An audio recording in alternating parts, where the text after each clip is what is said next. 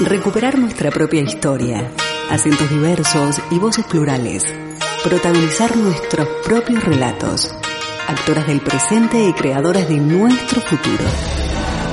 Desde este momento, Emakumeak Ekinsan, Mujeres en Acción, programa de radio desarrollado por las participantes de los talleres de feminismo, comunicación desde una perspectiva de género y locución radial. Impartidos por la Asociación Camino al Barrio, gracias al apoyo de la Diputación Foral de Vizcaya.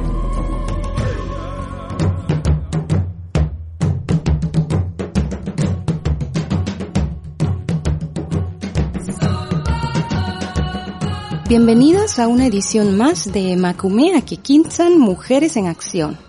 Es un verdadero gusto volver a acompañarlas esta tarde de miércoles desde la cabina de candelaradio.fm. Nuestro teléfono de cabina siempre disponible. En controles, Miguel Ángel Puentes y en locución de este programa, Matilda Noriega. Proponemos el asalto a la palabra, escuchar, plantear, debatir. Hoy, en Emakumeak Ekinsan, Mujeres en Acción, abordaremos los siguientes temas.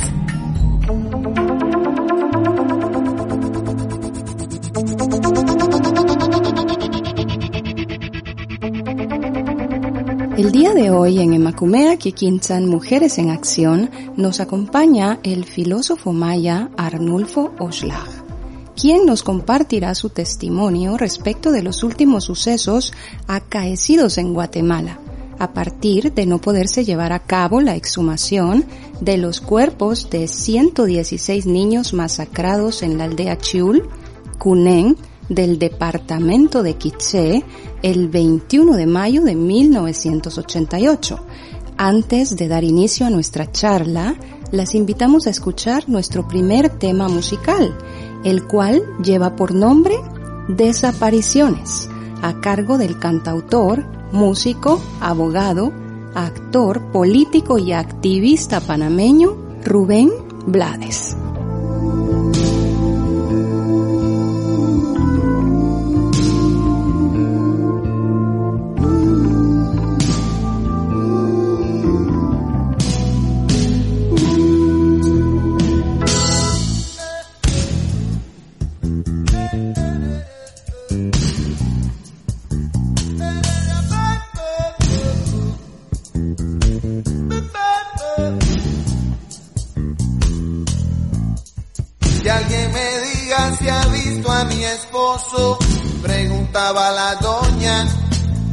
Se llama Ernesto X, tiene 40 años.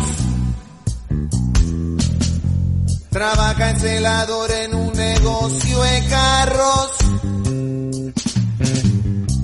Llevaba camisa oscura y pantalón claro. Salió ante anoche y no ha regresado. Sé ya qué pensar,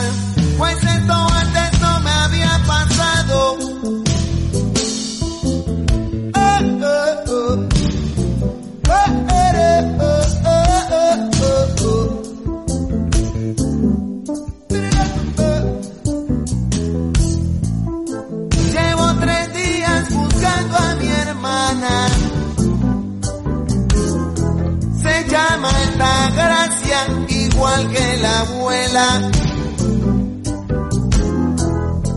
Salió del trabajo a la escuela.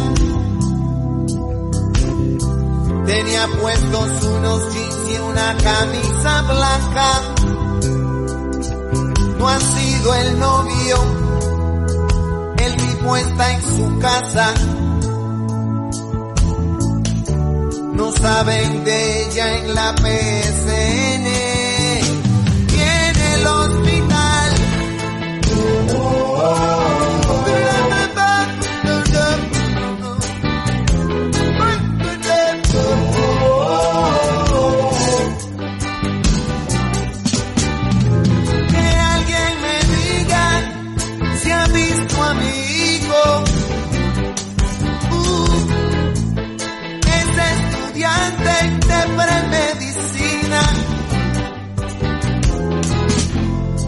Llama Agustín y es un buen muchacho.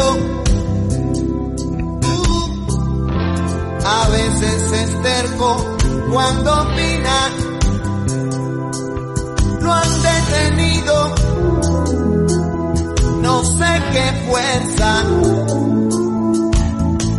Pantalón blanco, camisa rayas, paso ante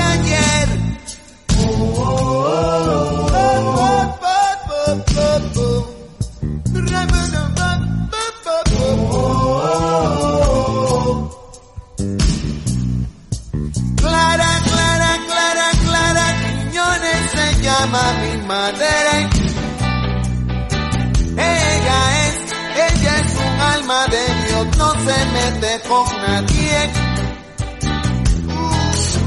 Y se la han llevado de testigo por un asunto que es nada más conmigo y fui a entregarme hoy por la tarde y ahora di que no saben quién se la llevó. Del cuartel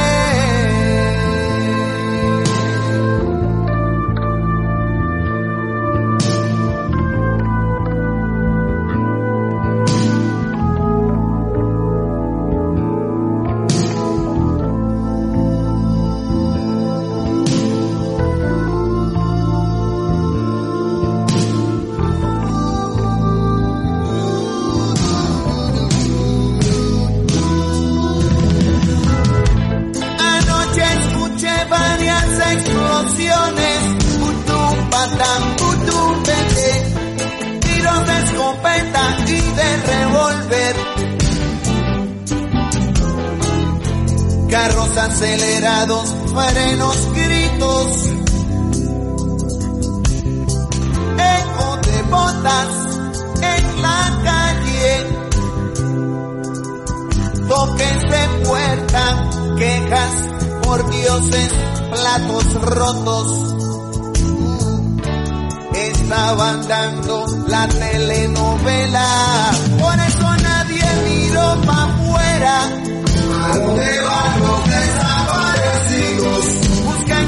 En los matorrales. ¿Y por se desaparecen? Porque no todos somos iguales.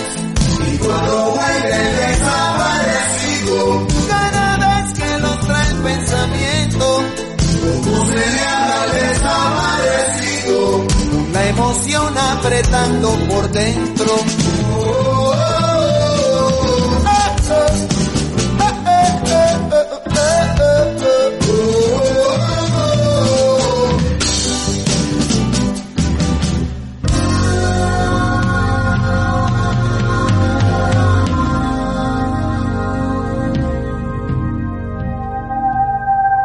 Mujeres construyendo ciudadanías activas desde una perspectiva de género. Emakumeak Ekinsan. Mujeres en Acción. En Candela Radio 91.4 FM.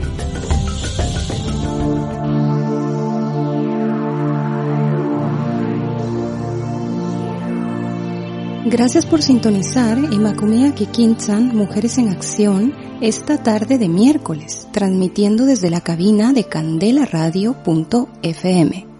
Hoy está con nosotras el filósofo maya Arnulfo Oshlag, quien nos compartirá su testimonio ante los últimos hechos sucedidos en Guatemala el día 28 de septiembre del presente año, a partir que no se pudiera llevar a cabo la exhumación de los cuerpos de 116 niños masacrados el 21 de mayo de 1988 en la aldea Chiul, Cunén del departamento de Quiché en Guatemala. Bienvenido Arnulfo a Emacumea Quequintzan, Mujeres en Acción. Muchas gracias Matilda, muchas gracias Mujeres en Acción agradezco mucho por, la, por el espacio que me están dando. Yo lo que hago es tocar las puertas, tocar las puertas del corazón de las mujeres, porque yo creo que el mundo ah, tiene esperanza de lograr la paz, de lograr la igualdad a través de las mujeres. ¿Por qué? Porque la mujer siempre es la que conoce en primer paso, en primera, en primera mano, lo que es el sufrimiento de tener un hijo. Y por eso que yo toco las puertas. Las puertas porque necesitamos dar a conocer la verdad. Yo soy Arnulfo Oshlag, sobreviviente de la masacre, realizado el 21 de mayo de 1988. También soy aquel que ha salido entre los muertos, porque estuve entre los 115 muertos, niñitos muertos, por cuatro noches y cinco días. Soy aquel que anda gritando por los cuatro vientos, por, lo por los cuatro puntos cardinales para pedir justicia. En Guatemala es un desierto donde la justicia no funciona y estoy clamando en el desierto. Pero soy también aquel niño que ve también la barbarie, la injusticia, la violación de las propias leyes por los jueces. Yo he denunciado a cuatro jueces y a un fiscal. Gracias Arnulfo. Sabemos bien tus esfuerzos en esta lucha por esclarecer esta masacre acontecida en el año 1988 en la aldea Chiul Cunén del departamento de Quiché en Guatemala, en la cual 116 niños perdieron la vida a manos de militares. Recientemente sabemos que se emitió autorización según expediente número MP 001 2018 63958 emitido por el Ministerio Público guatemalteco para llevar a cabo la diligencia de exhumación el día 28 de septiembre a las 8 horas de la mañana en Guatemala. Un día anterior estuvimos también acompañándote desde la cabina de Candela Radio.fm en la conferencia de prensa que tú programaste vía Zoom, la cual fue saboteada e intervenida de tal manera que no fue posible continuar. Coméntanos por favor Arnulfo qué fue lo que sucedió el día 28 de septiembre por la mañana en la aldea Chiul Cunén, Quiché, en Guatemala, y por qué razón la exhumación no pudo llevarse a cabo.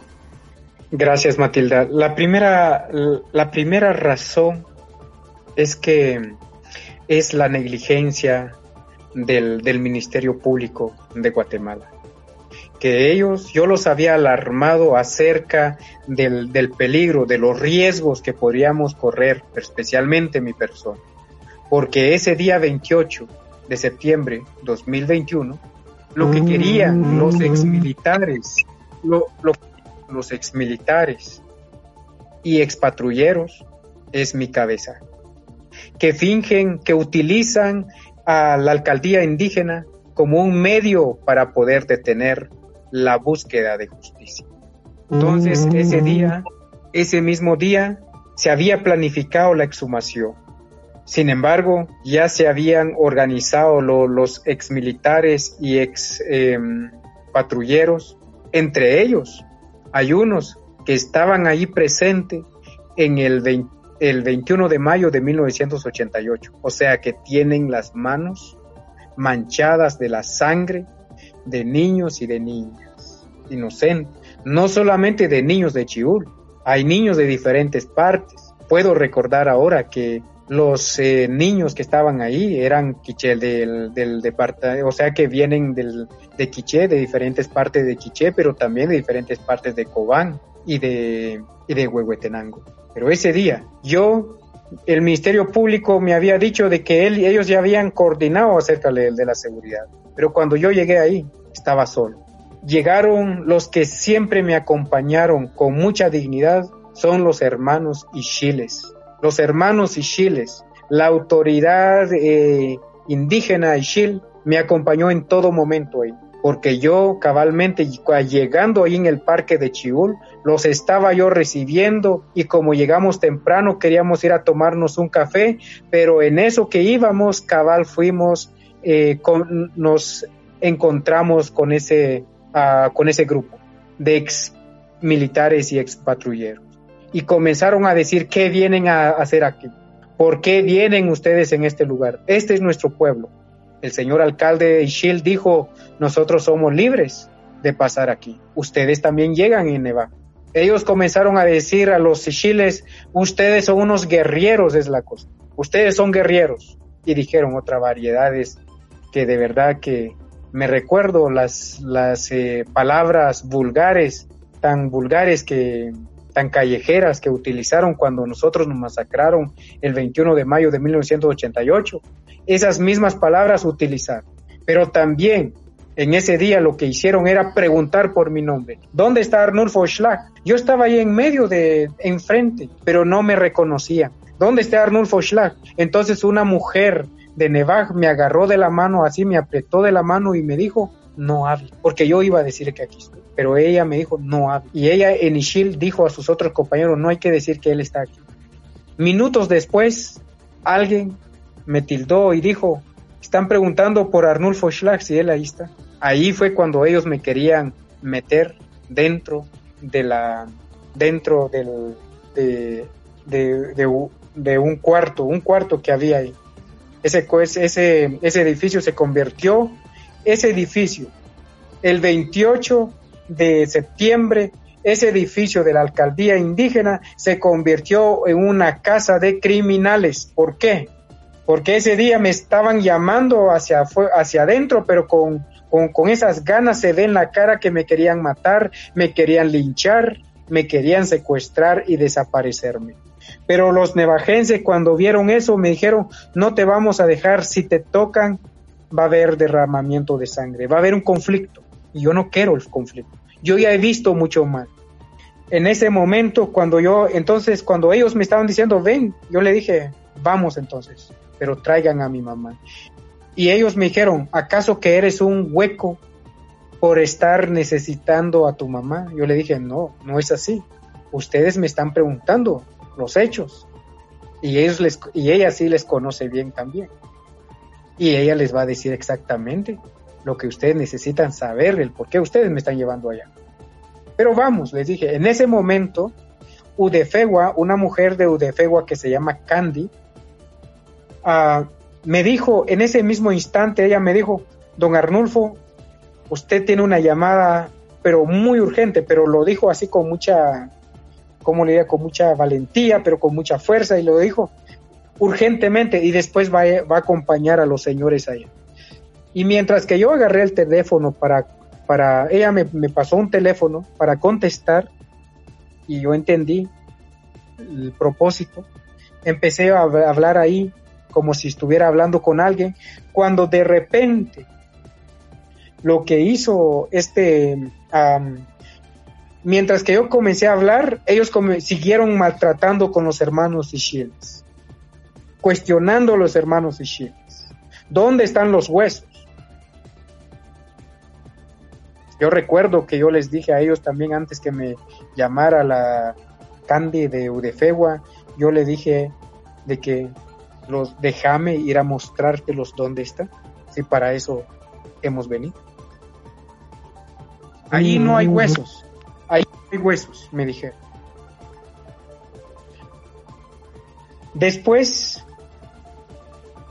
me fueron, eh, Udefegua me llevó y me, y me fue a, dejar en el comedor. Hay un comedor al otro lado del, de la... Pero en ese mismo, en ese mismo momento, que yo quedé ahí en el comedor, en el comedor me sentí más vulnerable. Me sentí vulnerable y vi que no es posible y vi que, que no era posible estar ahí en el comedor, sino que simplemente estaba más en peligro. En ese instante yo le dije a unos compañeros, otros grupos, porque hay diferentes círculos, eh, grupos que me estaban acompañando, tanto eh, de derechos humanos nacional e internacional. Yo le dije a uno de ellos, porque ellos estaban comiendo mientras que, que a mí yo estaba en peligro allá. Yo le dije, hay un peligro. Pero este líder me dijo, vete lo más pronto posible. Si puedes, si puedes, vete déjenos a nosotros aquí, no tengas pena. A nosotros no nos quieren, es a vos que te quieren. Vete inmediatamente.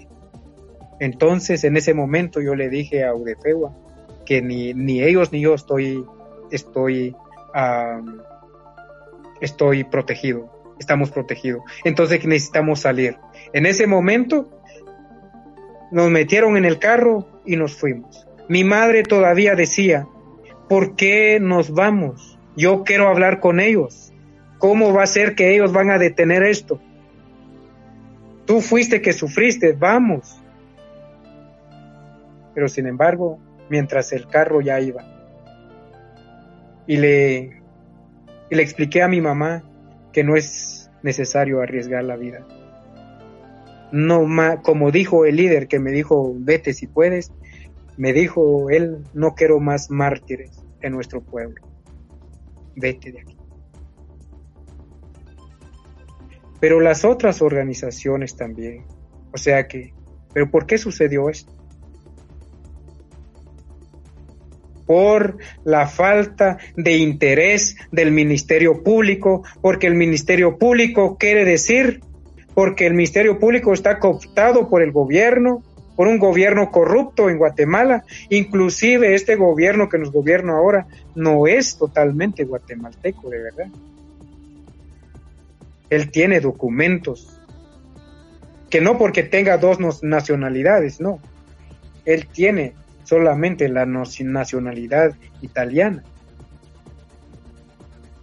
Entonces el Ministerio Público lo que quiere es desvanecer la verdad, esconder la verdad. Por eso que no les interesó organizar protección, no, no les, no les interesó absolutamente nada de todas las alarmas que yo les estaba presentando. Pero en ese día entonces, mientras que nosotros ya íbamos bajando hacia Nevaj, porque también los nevajenses también se fueron, con los ishiles también se fueron. Cuando escuchamos, recibimos una llamada en donde nos estaban diciendo que habían capturado un camarógrafo. El camarógrafo lo capturaron, lo retuvieron como rehén. ¿Por qué como rehén? Porque estaban solicitando mi captura. Vamos a, hay muchas versiones, eso salió también en los medios, en algunos medios que, que, que sí publicaron. Ellos decían, vamos a entregar al camarógrafo si ustedes entregan a Arnulfo. ¿Por qué ellos me querían a mí? ¿Por qué la necesidad de entregarme a mí? De detenerme a mí porque ellos saben lo que estoy enseñando, lo que estoy mostrando. Ahora me quieren muerto. Pero no solamente los, los ex patrulleros ni ex militares. El que está atrás de todo esto es Vinicio Cerezo y sus compañeros responsables de haber llevado a cabo esta masacre del 21 de mayo de 1988. Estas mujeres, estos niños, las mujeres que fueron violadas y, aterrorizadas y masacradas el 21 de mayo de 1988 son mujeres. ¿Por qué estoy diciendo esta frase? Porque hay unas organizaciones, no todas, pero algunas, unas organizaciones feministas y no feministas, pero en pro de la mujer, quieren también tapar esta, esta, la verdad sobre la masacre. Pero también porque unos de ellos, los que, los que integran o los que encabezan estas organizaciones, también tienen familiares, exmilitares, familiares que han estado en, en el gobierno hace 33 años. Pero también lo hacen también por racismo, lo hacen también porque son también muy fanáticos a la religión. La religión tiene una gran responsabilidad en esto. Por ejemplo, con Avigua. Con Avigua es una organización que debería de verdad levantar la voz por estas niñas y, niños. Hemos estado en comunicación con la que encabeza con Avigua. Pero ella casi no levantó un solo dedo para poder organizar organizar, utilizar su experiencia, utilizar su, lo que está bajo su, su sus eh, potestades de hacer para que se llevara a cabo esta, esta, esta exhumación. Pero no lo hicieron. ¿Saben por qué? Porque ellos están guiadas, algunas de ellas están guiadas a través de la difamación y la criminalización que me han hecho estos asesinos. Aquí no se trataba, claro, estaba en riesgo todos los que me acompañaban, pero como ellos mismos lo, manifiestan, el que estaba realmente en riesgo de verdad es Arnulfo Oshla. No por, no por, em, no por eh, encabezar el liderazgo, no, no por protagonismo, sino que es una realidad. También con Avigua llegó muy tarde a esa, a esa actividad. Llegó muy tarde. Lo único que yo agradezco yo muchos, mucho en realidad es que algunas, algunas organizaciones que sí, de verdad, iban genuinamente para esto, para esclarecer. Pero con Avigua, ¿qué hizo? Fue en las tiendas donde estaba, donde se llevó, donde, donde, hubo el conflicto el 28 de septiembre de 2021, preguntando ahí en las tiendas y, diciendo que si sus, preguntando si sucedió esta masacre. Que si yo estuviera yo ahí en la tienda, yo diría, no sé, aunque yo sea la víctima. Y si yo fuera el culpable también, yo diría, no también. En ningún lado en el mundo, en Guatemala, nunca se ha visto de que un, eh, un asesino diga, yo fui que lo hice.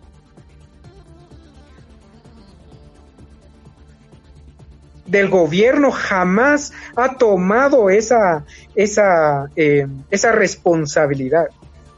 Pero ¿por qué el Ministerio Público está ocultado? Porque si a mí me hubieran linchado, si a mí me hubieran asesinado, es todo por culpa del Ministerio Público. Porque la fiscal general, Consuelo Porras, el esposo de ella es militar. Muchos, eh, muchos funcionarios dentro del Ministerio Público, sus familiares son, son militares. Entonces yo estoy hablando como si hablando con el diablo mismo. Entonces, ahorita no hay mayor fuerza. Por eso. Pero todo esto, lo que está sucediendo, son flores, son frutos de la colonización. Lastimosamente. No para cambiar tema, sino que de verdad son frutos de la, de la constante colonización. Nosotros los nativos de Guatemala sufrimos el divisionismo también. Nos dividen, porque lo que trataron de hacer el 28 es dividir totalmente. Dividir. Pero es evidente también el miedo también que tienen de haber ido a, de, que yo esté pidiendo la exhumación.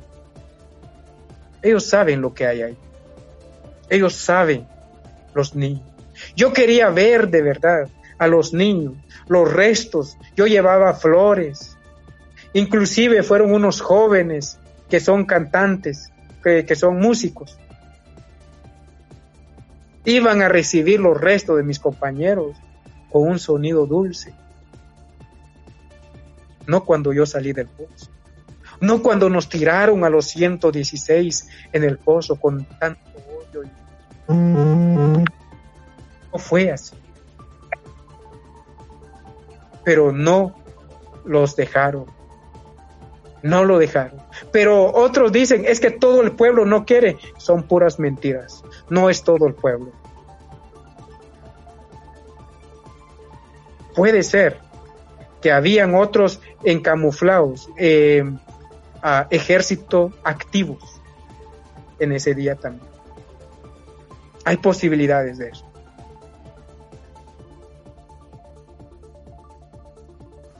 Mi madre se estaba, tiene cáncer y le dio una gran crisis nerviosa.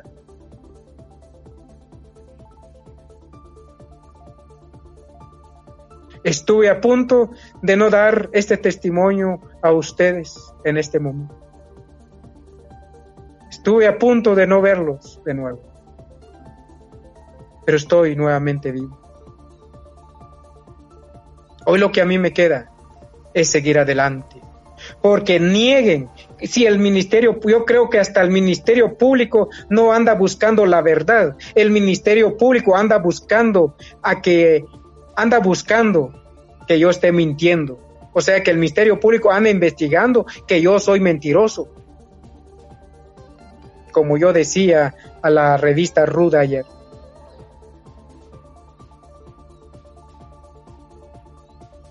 Y si hay cinco mujeres y una de ellas fuera violada, otros la van a cuestionar. Otras, una de, de las cinco tal vez van a apoyarla a ella. Pero la única de verdad que quiere que se juzgue, que haya justicia de verdad, es la mujer que ha sido violada. Pero violada de verdad, no, no aquella que, que, se, que se vende para, para poder criminalizar a alguien a través de una zanahoria, que le dan una zanahoria. No, digamos que haya un hecho de verdad, evidente. Y este hecho es evidente. Yo nunca podría, pondría a mi madre. Mi madre tiene 70 años, nunca la pondría yo en una, en una condición así de peligro como la que estuve el 28. O sea que el 28 de nuevo sufrí nuevamente. Casi sufrí lo que había sufrido hace 33 años. Entonces el Ministerio Público no anda investigando a los, a los hechos de los asesinos, anda investigándome a mí y no a los asesinos. Andan juzgándome a algunas personas, yo estoy como, como con Avigua que llegó allá. Que ellos ya saben, ellos ya me han recibido, yo ya les he explicado la situación. Y todavía fueron como acompañantes, no fueron como actores ahí. Eso me da una gran tristeza. Yo estoy haciéndole un llamado también a Rigoberta Menchutú, la, la respetable doctora. Ella ya me ha dicho que ella iba a hacer algo por, por esta masacre, para esclarecer esta masacre. No busco enemistad al de hablar sobre esto, pero yo pido a ella que de verdad actúe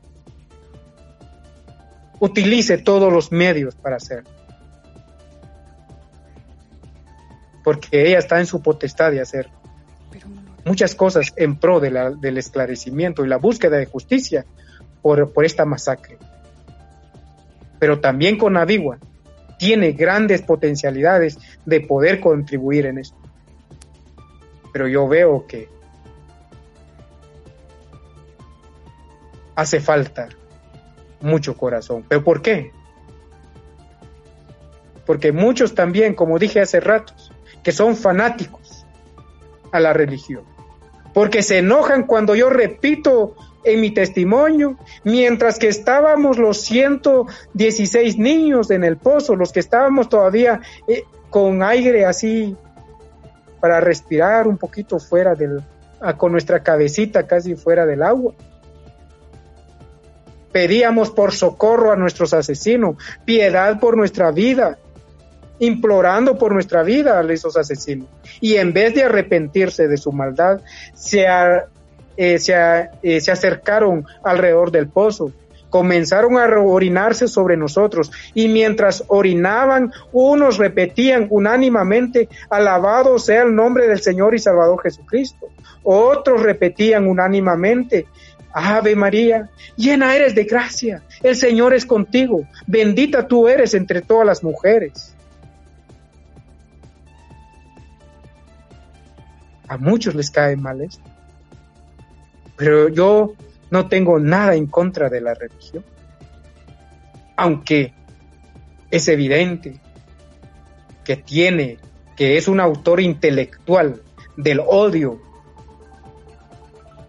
un autor intelectual del adoctrinamiento constante por 500 años y ese ha creado fanatismo y ese fanatismo crea odio en contra de nosotros los nativos.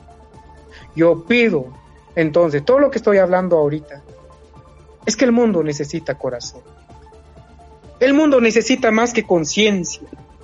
Si no, si no hablamos la verdad, si no mostramos los hechos que han arruinado el mundo, no podemos construir la paz. No podemos soñar, no podemos realizar nuestros talentos y dones. Y el mundo debe dejar ese odio contra los nativos. Todos somos seres. Y nosotros los nativos tenemos mucho que contribuir. Yo pido a la nación de España, a los habitantes de España, por favor, alguien dirá, es que yo no fui a colonizar. Sí, hermano, pero tú fuiste. Tú eres un producto de todos ellos. Tú eres parte de todo eso. Tú tienes la sangre de todo ello, de todos ellos. Entonces hay una responsabilidad moral de poder limpiar el rostro de la España que tanto vino a derramar sangre, porque en la América, especialmente en Guatemala, los españoles, muchos españoles vinieron como curas, como religiosos, otros vinieron como científicos, otros vinieron como, como, como uh, investigadores para saquear y destruir al pueblo humano. Hay una gran responsabilidad social, hay una gran responsabilidad moral en esto para poder contribuir. Y yo pido, al hablar esto, no, no es causa de enojo y no es causa de resentimiento sino que es un hecho constante. Ahora sí me dicen, pero Arnulfo, perdona. Ok, pero escucha primero a tu víctima. Si tú entiendes de perdón, escucha primero a tu víctima. Porque si no quieres escuchar a tu víctima, pero quieres que él perdona, significa que vos tú no perdonas. Yo quiero que la España, yo pido al, al rey de España respetuosamente, por favor, que utilice, por favor, todo, todo su, su fuerza política para presionar al gobierno de Guatemala. Hoy queremos una mano limpia de España, no queremos las manos sucias que deje, por favor, el gobierno español de contribuir, de apoyar a un gobierno corrupto y asesino. Porque Vinicio Cerezo es amigo íntimo de cada gobierno de Guatemala, pero también es amigo también del gobierno español y del rey. Pero no tengo nada que... Es bueno la amistad. Pero por favor, un buen amigo le tiene que decir a su amigo, mira, has hecho algo daño allá, arréglalo, arréglalo, enfréntalo. Aunque sea tu amigo y tiene que ir a la cárcel, que se vaya por amor a las nuevas generaciones, por amor a los hijos de tu propio amigo también, porque si toleras la maldad de, tu amigo, estás contribuyendo en la destrucción del futuro del hijo de tu amigo. Hoy más que nunca necesitamos unirnos, el pueblo, los pueblos necesitamos unir.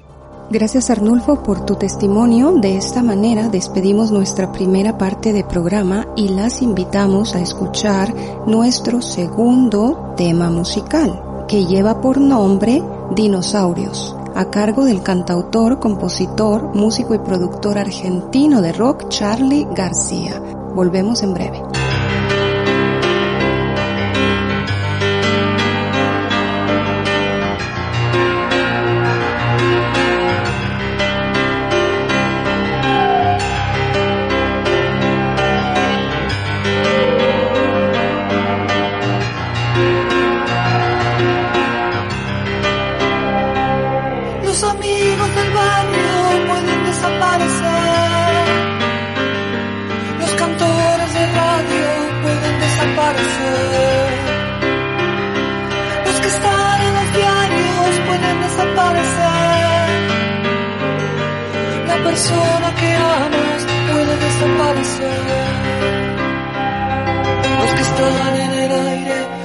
Desaparecer en el aire. Los que están en la calle pueden desaparecer en la calle. Los amigos del barrio pueden desaparecer. Pero los dinosaurios van a desaparecer. No estoy tranquilo, mi amor. Hoy es sábado a la noche, un amigo está en cana. El mundo. Si los pesados, mi amor, levanto de ese montón de equipaje la mano. Oh, mi amor, yo quiero estar liviano. Cuando el mundo tira para abajo, es mejor no estar atado a nada. Imaginen a los dinosaurios en la cama. Cuando el mundo tira para abajo, estar atado a nada. Imaginen a los dinosaurios en la cama.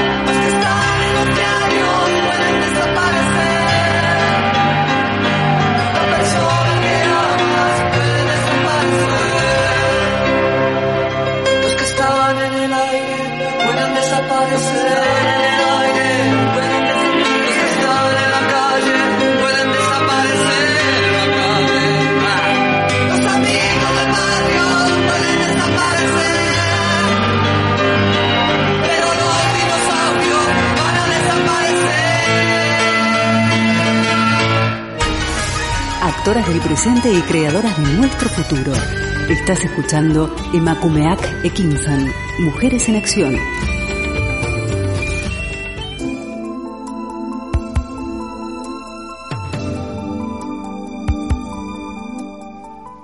Gracias por continuar en nuestra sintonía a través de candelaradio.fm la tarde de hoy en Emacumea Kikinsan Mujeres en Acción.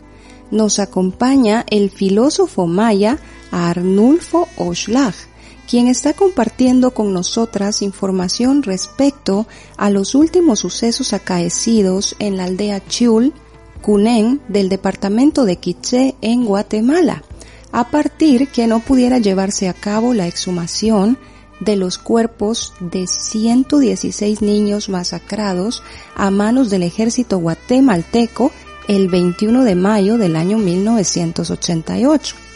Arnulfo, para dar continuidad a nuestra charla, nos gustaría que pudieras ampliarnos información que es importante para compartir y visualizar en este programa. Quisiéramos saber ¿Con cuántos elementos se hizo presente el día de la exhumación el Ministerio Público guatemalteco? Y también quisiéramos saber si la Procuraduría de Derechos Humanos ya estaba presente en el lugar cuando se llevaron a cabo estos sucesos y cuál fue su forma de actuación. Muchas gracias. Eh, en ese día, como te decía, lastimosamente subestimaron totalmente el peligro del Ministerio Público. El Ministerio Público se presentó horas ya después, ya horas ya tarde, en el lugar, pero él, ellos iban como parecía que iban a un campo de diversión y no, con, y no, no como algo para ir a exhumar un hecho tan terrible, un terror. Pero también solamente iba el fiscal con dos elementos de la Policía Nacional Civil. La excusa que ellos han presentado es que les han dicho, les dijeron en ese día que no hay, ah, no hay más elementos. O sea, no hay, no hay más eh, policías y por eso solo dos le dieron. Pero eso es cuestionable, ese argumento de parte del Ministerio Público, porque en realidad, inclusive, el propio fiscal estuvo ahí en peligro. Asimismo, el, lo que es eh, en representante de los derechos humanos, no hubo eh, presencia de los derechos humanos ahí.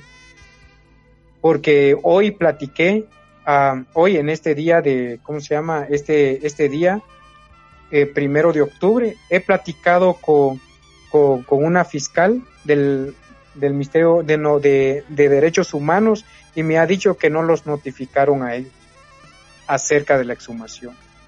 Y ellos no pueden, ellos nada más eh, intervenir ahí simplemente por, por querer ir si no hay una notificación legal. Entonces, eso fue la, el argumento o la versión que me dieron hoy. Definitivamente entonces ayer, el 28, no había ni presencia de policías, ni presencia del Ministerio Público. También esos, eh, esos eh, ejércitos y patrulleros utilizaron también esa excusa de que la presencia para ir a hacer la exhumación de los acompañantes que iban era ilegal porque no había Ministerio Público y todos decían que sí hay, sí, de parte del Ministerio Público, y ellos decían, ¿dónde está? Y no había Ministerio Público. El Ministerio Público se asomó hasta después, pero cuando ya habían capturado al, al camarógrafo, pero no llegó en el momento de la, de la captura del, del secuestro más que nada, lo que sucedió. Del secuestro del camarógrafo los que entraron primero a negociar con ellos fueron unos, eh, unos ahab que acompañaban en ese momento. Unos ahab, unos contadores de tiempo que llegaron ahí y ellos fueron que fue, comenzaron la, el diálogo con estos señores. Pero insistían, según eh, ayer yo tuve una, una reunión con ellos, por, me decían que ellos lo que ellos querían definitivamente es tu persona, querían a ti. Traigan al Arnulfo y les entregamos al camarógrafo. Eso no hay ningún problema, tráiganlo a él, pero no simplemente al Arnulfo. Traigan a ese, perdón por repetir las palabras, traigan a ese hijo, de puta, tráiganlo aquí. Ese mierda lo vamos a enseñar cómo es la, cómo es no existir en este mundo. Arnulfo, como tú mismo dices, fue detenido un reportero. ¿A qué medio pertenece y cuánto tiempo estuvo retenido por estos expatrulleros?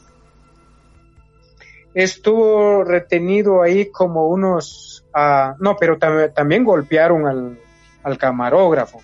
El camarógrafo estuvo ahí como unos, ¿qué? Cuatro horas tal vez, aproximadamente. Cuatro o tres horas, sí. ¿Cuáles son las declaraciones que ha dado posteriormente este camarógrafo tras ser liberado? Uh, él, uh, lo, lo, que él hizo es publicar un pequeño video de un minuto y cuarenta y tres minutos y él no, no dice mayor cosa. Él no dice mayor cosa inclusive este camarógrafo pertenece a un medio que se llama Sholabá Radio. lo, que, lo que dice la, señora Anastasia Mejía es que él no quiere presentar nada y no quiere hacer nada porque lo intimidaron totalmente. O sea que a él sí está intimidado y teme por represalia, estoy seguro de, o sea que ya es mi opinión mío, pero estoy muy seguro por represalias. Él no quiere hacer nada. Él no dice mayor cosa. Gracias Arnulfo. Has dicho también que el camarógrafo fue golpeado. ¿Aproximadamente cuántos expatrulleros estaban presentes en el lugar? Aproximadamente estaban como unos eh, 30 o 40 que lo golpearon a él. Por eso de que este, este, todo lo que sucedió el 28 estaba planificado, porque inclusive habían otros en el lugar del, allá en el destacamento, habían otros también reunidos allá. Habían otros allá como controlando allá, en el, en el, um, donde fue el, la masacre, donde se llevó a cabo la masacre. Entonces fue totalmente construido, pero también lo que están haciendo ahorita es eh, dividirnos, los, denunciantes nos están dividiendo. Y creo que entre los denunciantes ha habido también una filtrada directamente. Hay una filtrada. Y, ella se llama infiltrada. Y, y ella se llama... Eh, ella tiene un nombre, ¿verdad? Y la conocemos muy bien. Pero ella es la que está haciendo un trabajo sucio, pero cuando ella directamente llegó con llegó con el Ministerio Público en 2018 a dar su testimonio de que ella es testigo de esta masacre que yo estoy denunciando. O sea que ella tiene una denuncia ahí presentado en pidiendo justicia contra los responsables de esta masacre del 21 de mayo de 1988. Pero ahorita ella está haciendo un trabajo sucio. Pero no, esto no nos va a detener a nosotros. Yo, personalmente, yo sigo esta batalla. Porque me han enseñado a mí. Esa, esa masacre me enseñó a mí también. Que estoy muerto caminando. Yo estoy muerto. Y mientras que yo, yo esté caminando, voy a luchar hasta ver el rostro de Vinicio Cerezo, porque él en ese momento estaba él presente con una boina militar.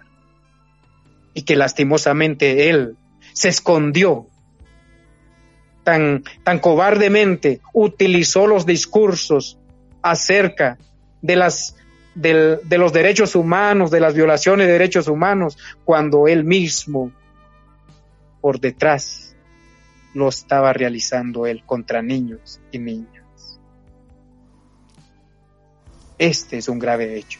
Pero también ese pozo, no solamente ante mí, o sea que ante mí metieron ahí en el pozo a 116 niños.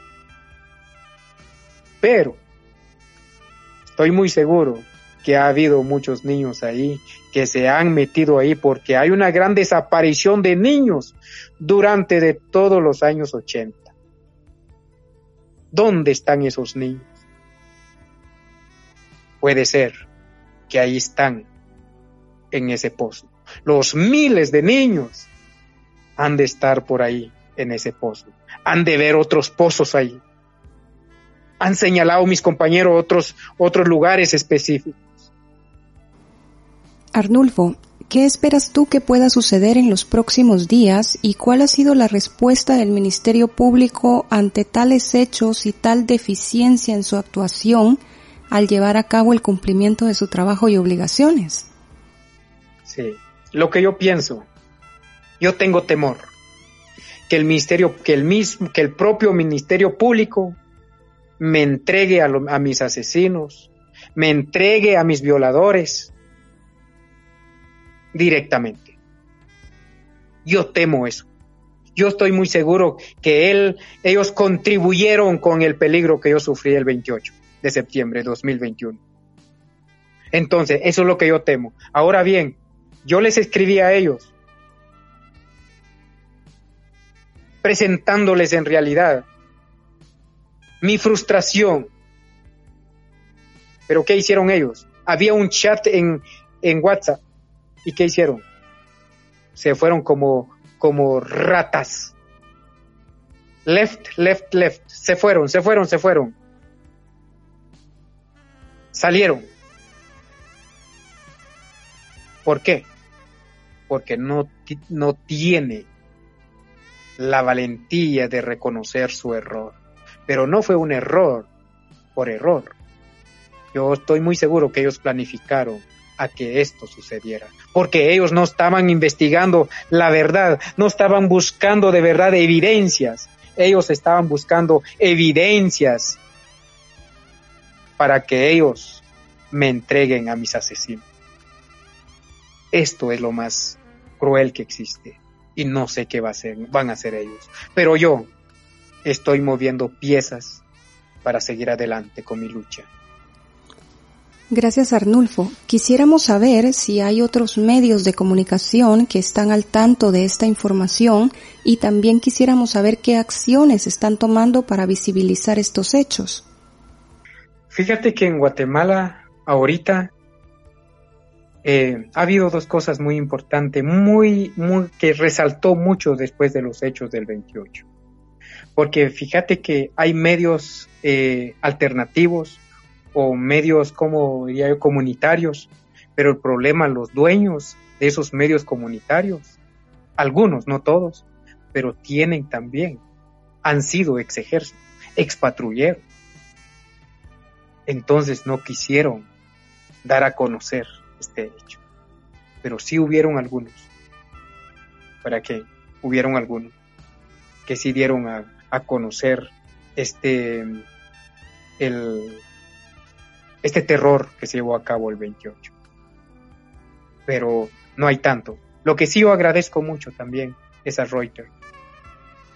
Reuters hizo un trabajo, yo creo que en pro de la humanidad, un trabajo humanitario. No lo hizo por mí, lo hizo por el pueblo eh, nativo, como ustedes lo están haciendo. Ustedes, mujeres en acción, gracias por ser solidarios, con nosotros los nativos. Gracias. Qué bueno, ojalá que hubieran más mujeres como ustedes y se multiplicaran en España para que luego podamos liberar al pueblo nativo de Guatemala, porque el pueblo nativo de Guatemala es mayoría de habitantes, pero no tiene el poder porque nos intimidan a punta de arma. Un ejemplo de todo esto es lo que acaba de suceder el 28 de septiembre. Gracias Arnulfo por tu testimonio. Es evidente que la situación en territorio guatemalteco es una situación complicada y que desgraciadamente cada día va en retroceso y en favor solamente de oligarquías y de sistemas militares que intentan encubrir cualquier realidad debajo del nombre de una democracia. Gracias por haber estado con nosotros en este programa. Deseamos que la situación pueda, a pesar de las circunstancias, evolucionar en los próximos días para lograr su objetivo, por la verdad, la justicia y la dignificación. Muchas gracias y gracias a todos. Un gran gusto haber estado con ustedes este miércoles 6 de octubre de 2021 a través de Emacumea Kekintzan Mujeres en Acción. Despedimos la edición para hoy con nuestro tercer tema musical, el cual se titula para la guerra, nada, a cargo de la cantautora colombiana radicada en Barcelona, Marta Gómez. Hasta la próxima.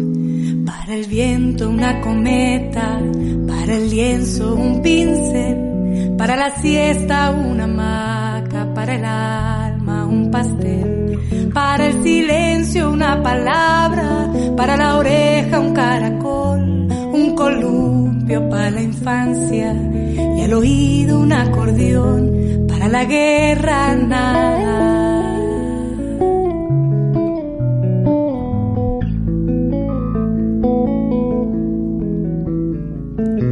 Para el cielo un telescopio, una escafandra para el mar, un buen libro para el alma, una ventana para soñar, para el verano una pelota y barquitos de papel, un buen mate para el invierno, para el barco un timonel, para la guerra nada.